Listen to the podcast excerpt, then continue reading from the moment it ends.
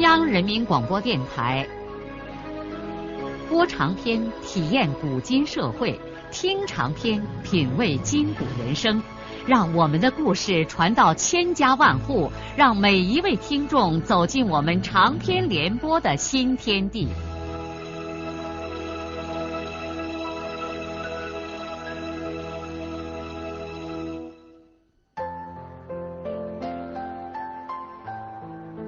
听众朋友，请继续欣赏荣获茅盾文学奖的、由中国文联出版社出版的路遥的长篇小说《平凡的世界》，由李野墨演播。金俊山又提起另外一件事儿：这两年，我最头疼的是新建家的人窑顶上面流水沟的问题。过去都是集体的地，那水沟走哪儿都行。可现在地分到了个人的手里，谁也不愿意让别人家的水沟走自己的地里。可是有的水沟要是不走人家的地，就只能让山水在自己窑面子上往下流。哎，福堂啊，你看这个有个什么办法可以解决呀？田福堂说：“哼，过去这些事儿还要咱两个管，哼，玉婷就解决了。现在咱不管，让他到石各节乡上打官司去吧。”田海民补充说：“还有呢，现在有人把坟往水地里炸。”大家都知道，海民说的“有人”是指他的邻居刘玉生。刘玉生根据神的指示，说他父母的老坟风水不好，新晋便挪到了分给他的川道水地里。而村子里曾经有过决定，坟地一律不能占水地。海民对住在自家隔壁的神汉成见很深。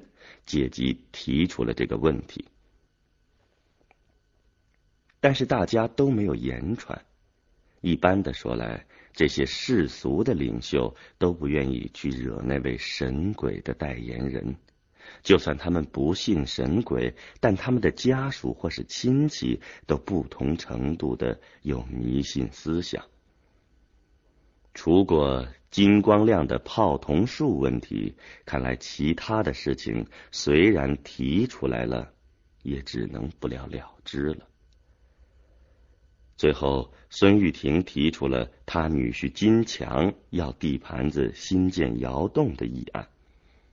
玉婷同志此刻思而忘功，提出了田家阁老这边一块谁都想要的好地皮，理由是因为他没有儿。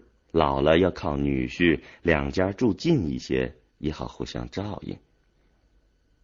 没有任何一个人反对玉婷提出的要求，尽管按各种条件论，这块好地盘怎么也轮不到金强。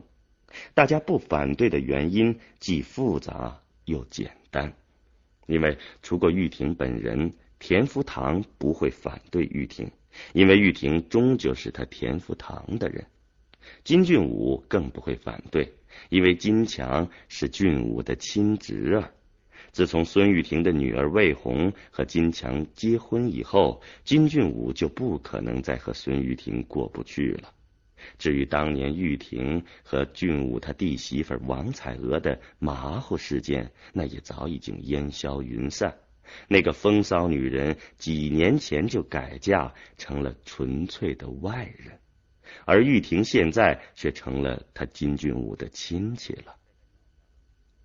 在金强的地盘子问题上，金俊武、孙玉婷和田福堂都心照不宣的站到了一块儿。金俊山和田海民怎么可能向这个强大的临时联盟挑战呢？哈，中国农村的政治也是相当发达的。这个多年来唯一的一次支部会，零零拉拉的，一直开到了鸡叫二遍才结束。令人惊讶的是，其他的人都熬得打起了哈欠，而福堂同志自始至终精神饱满。是啊，通过这个会，给了田福堂一点小小的精神刺激。使他几年来的颓丧情绪神奇的得到了改观。会后不久的一天，田福堂竟然回心转意，真的决定动身去看望自己的女儿和儿子。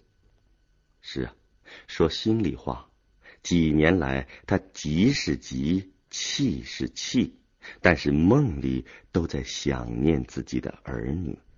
再说，现在又有了孙女儿和外孙子，他急切的盼望能很快的见到这两个亲亲的亲骨肉啊！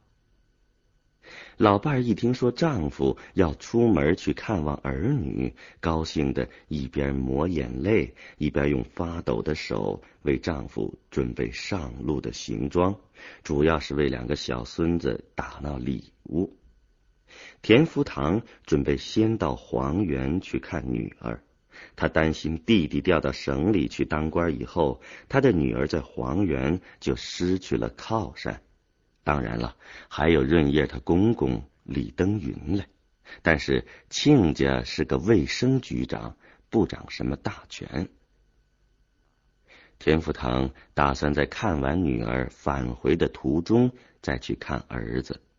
至于是不是要把润生一家人接回双水村，田福堂还没有拿定主意，只能等他到了那个陌生的外县村庄，见了人再说了。就在金光亮撅着屁股、一脸哭丧的相，用镢头在庙坪刨他命根子一样的泡桐树的时候，田福堂就暂时告别了那个破碾盘。咳嗽气喘的，在村中上了长途公共汽车，动身到外地看望他的儿子和女儿去了。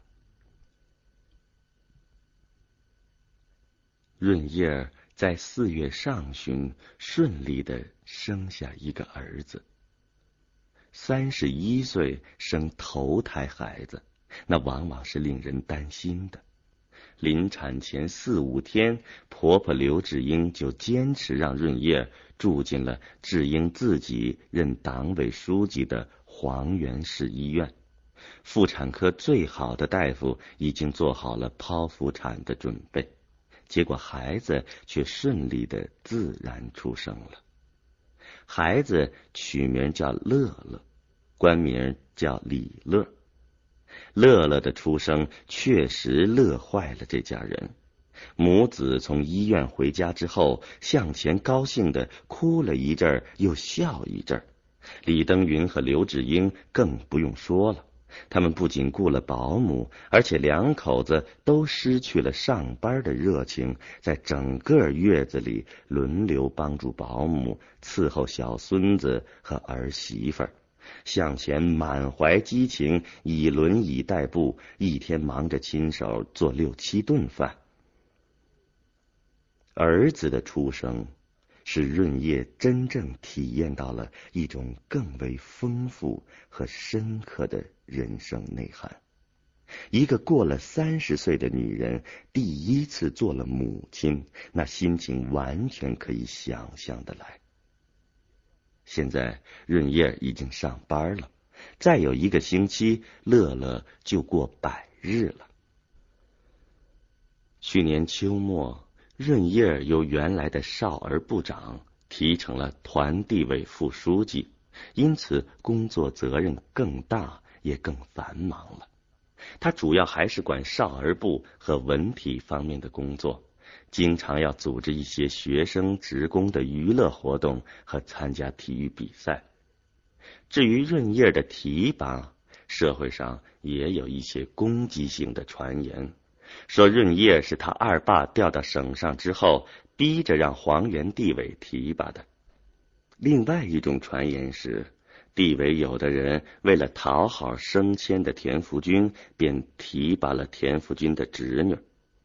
前一种说法显然是恶意制造的谣言。至于是否有人为了讨好田福军而在提拔润叶的问题上做了工作，就不得而知了。但愿不是这样吧。不管怎么样，对田润叶来说，他在生活和工作中都面临着新的考验。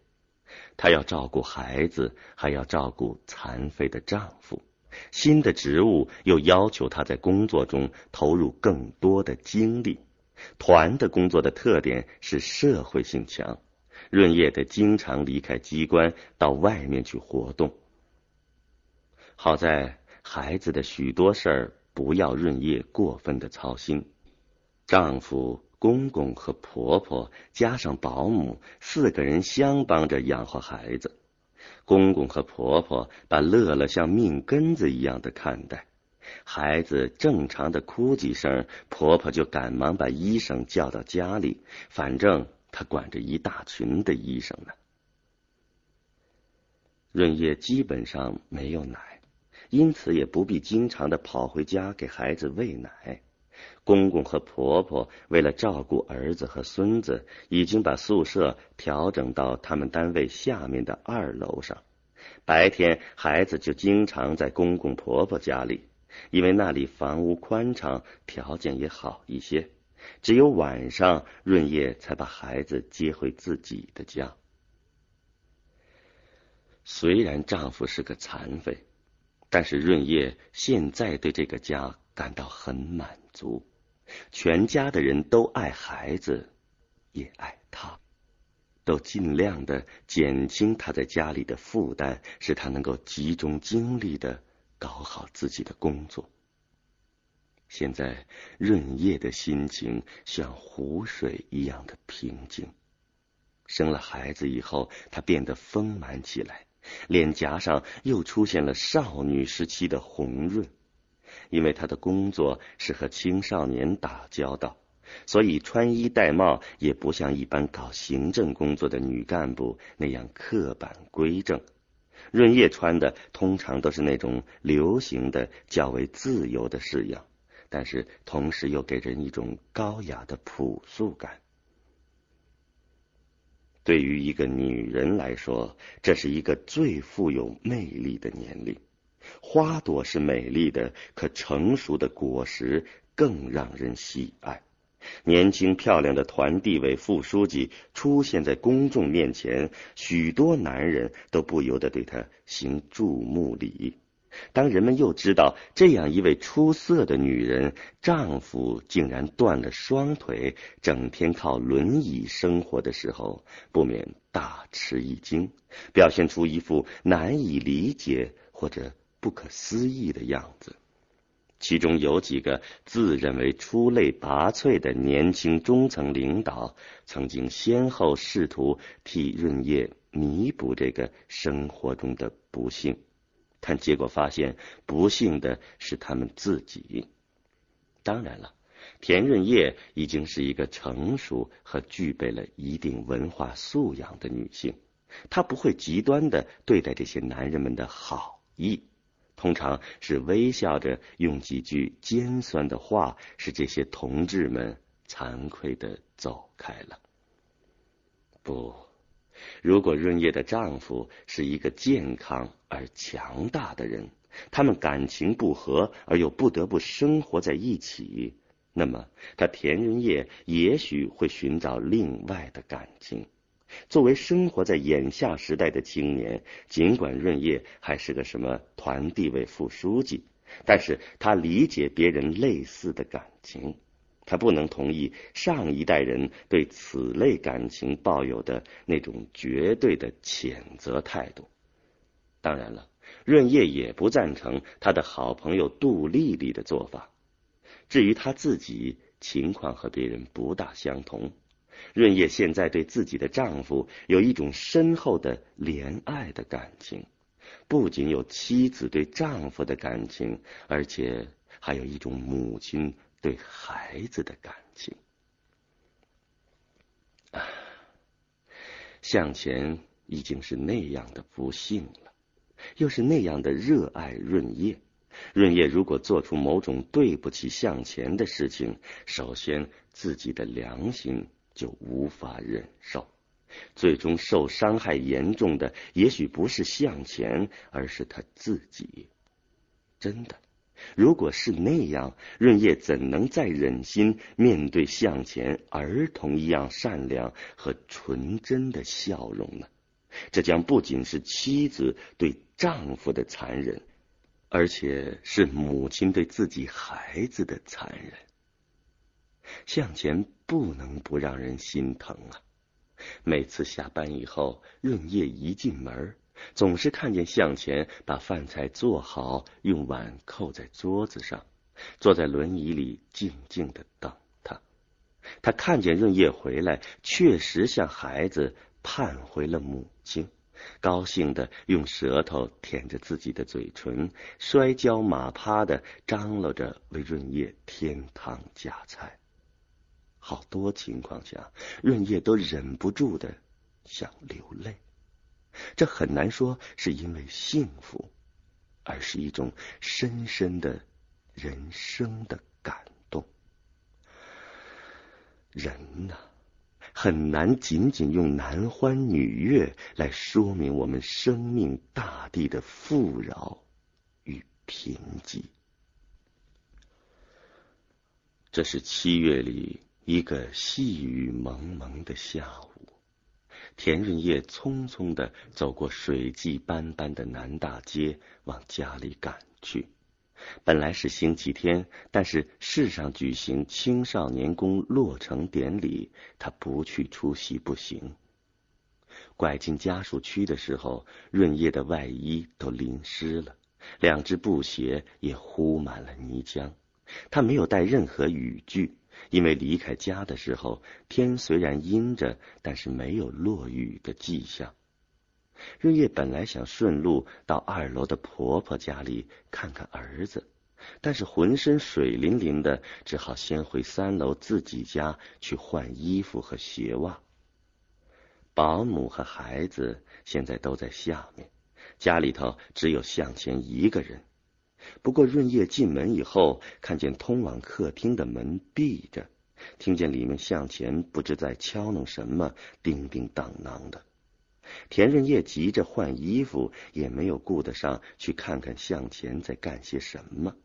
丈夫闲着没事儿，经常搜寻着做点零碎活儿，有时候还把能用的东西都修理的不能用了。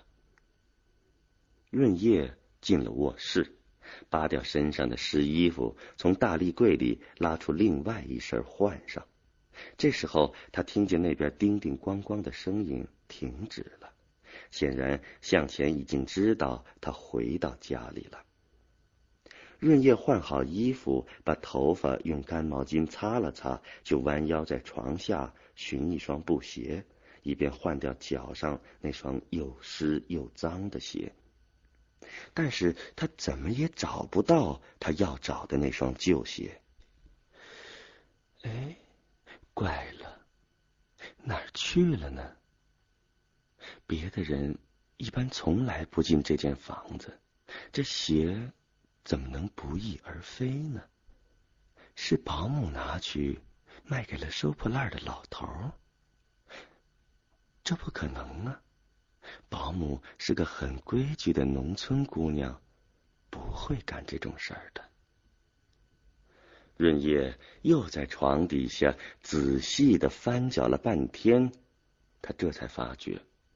不仅那双鞋没有了，他的另外几双鞋和向前的许多鞋也都没有了。润叶一刹那间紧张的想：是不是家里来过小偷啊？但是他很快的又否定了这种想法，因为新鞋一双也没有少，贼娃子偷那些旧鞋干什么呢？再说，向前一整天都不离家，小偷怎么能够进家来呢？正在疑惑的时候，润叶看见向前坐着轮椅从客厅那边拐过来，停在了卧室的门口，舌头舔着嘴唇，很不自然的看着他，脸上甚至有一种暴愧的神色。润叶也停止了找鞋，不解的看着丈夫。怎么了？向前说：“嗯，你，你先把胶鞋换上吧。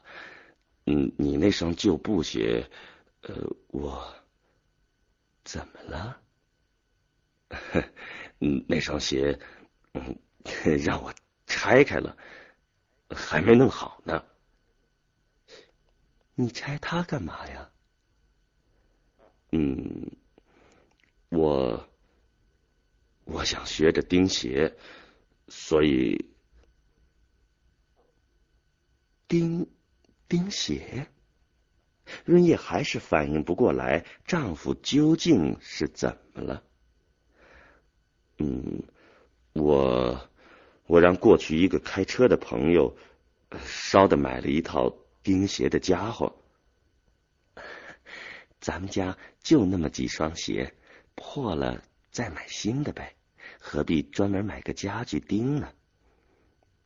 啊，不是钉咱们的鞋，我准备学会钉鞋以后，办个营业执照，到街上去做这个营生。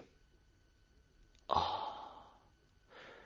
原来是这样，润叶这才恍然大悟。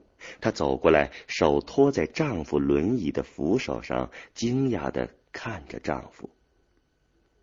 向前，你这是为什么？向前仍然低垂着头说：“嗯，自打咱们的乐乐出生以后，我觉得幸福，可又觉得痛苦。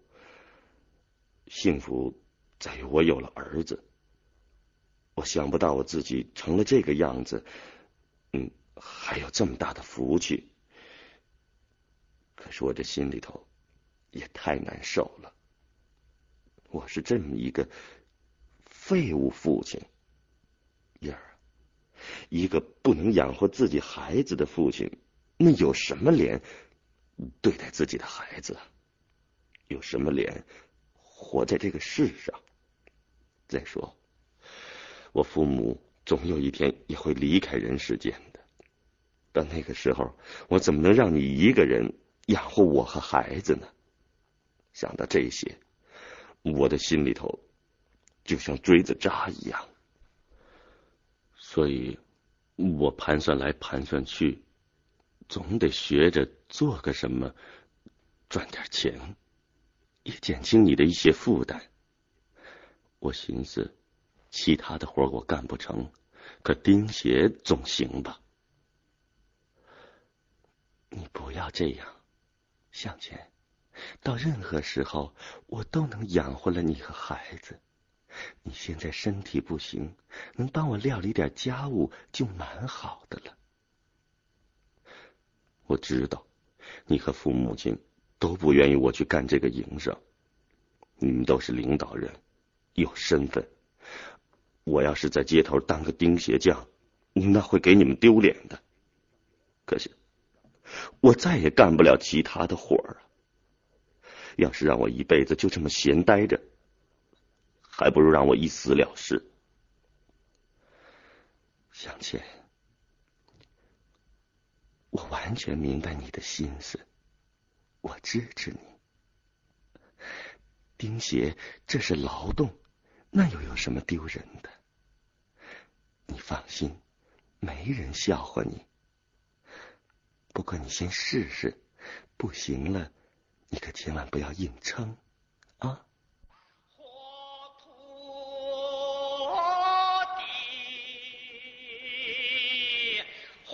路遥的长篇小说《平凡的世界》，今天就播送到这里。您听了以后有什么感想、体会和建议？欢迎来信告诉我们。